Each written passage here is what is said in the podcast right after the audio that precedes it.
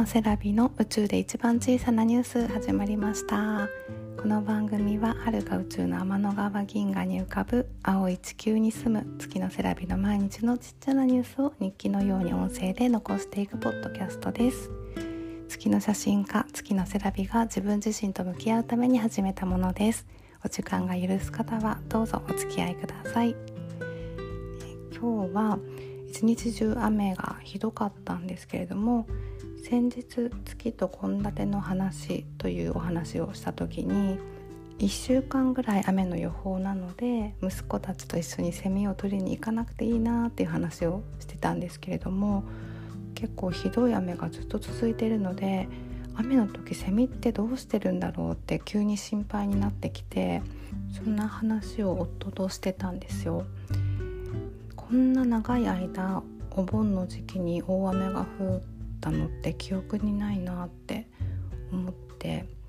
もしかしたら命を落としてしまうセミもいるのかなってちょっと心配になりましたね。で夫がね同じ質問をみっちゃんにもしたらしいんですね。セミって雨の日どこにいると思うってそしたら帰ってきた答えがちょっと面白くてカエルは虫を食べるからセミを食べるかもって急に言い出して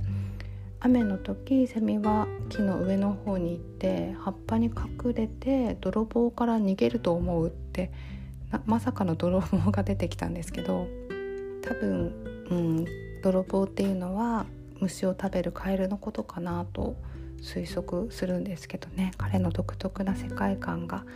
なんか面白いなと思って。でちょっと調べてみたらそのセミってオスとメスのオスだけが鳴くじゃないですかそれはメスを呼ぶための求愛行動なんですけど雨の日は羽が濡れてメスが飛べなくなるからオスはもうそもそも鳴かないらしくって木のくぼみとか枯れ葉の下に隠れて雨が止むのをじっと待ってるらしいのでみっちゃんが言う葉っぱに隠れてるっていうのは間違いではないのかなって思いました。セミって7年間土の中にいるっていうので7年後みっちゃんが10歳の夏ってもしかしてセミが少ないのかなとかちょっと思いましたね。みっちゃんが今日はお風呂に入る時もちょっと面白いことを言ってていつもねお風呂に入る時にブロックで遊んでたりとかテレビを見てたりとかすると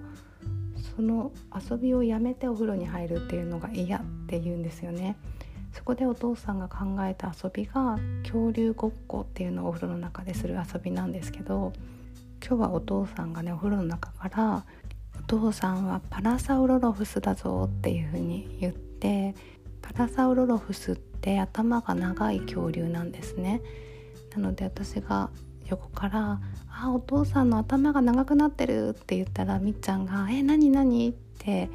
ちょっといい感じでお風呂に行ってくれました。それでねみっちゃんは今日はメガロサウルスレックスだって言ってたんですけど実際メガロサウルスはいるんですけどレックスってつくのはティラノサウルスだけでティラノサウルスよりも一回り大きなティラノサウルスがティラノサウルスレックスなんですね。私もなんか恐竜に詳しくなってきちゃったんですけどそのレックスをメガロサウルスにつけてメガロサウルスレックスだってオリジナルの恐竜になって遊んでました。でお風呂から上がってきて「あメガロサウルスレックスが上がってきた」って言ったら「えお風呂から上がったらみっちゃんだよ」ってちょっと冷たく突っ込まれちゃいました。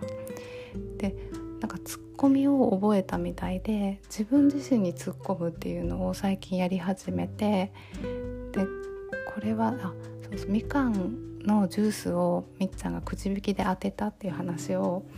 と「台風の休日」っていう回でお話ししたんですけれども先週末自分でくじ引きでみかんのジュースを当ててきたんですね。20本入りの1箱それを冷蔵庫で私が冷やしていてでみっちゃんに「今日飲もうか」って言ったらそのみかんのジュースの存在を忘れてたらしくってあ忘れてたばっかなってなんか自分に対してツッコミをしたんですよね。最近この「ばっかなっていうツッコミが結構多くてバカだなとかじゃなくてバカなっていうのがなんか面白くっていつも笑わせてもらってます。では最後まで聞いてくださりありがとうございました。また明日アップしますね。お楽しみに。あ、ツイッターで感想いろいろありがとうございました。嬉しかったです。ではではまた。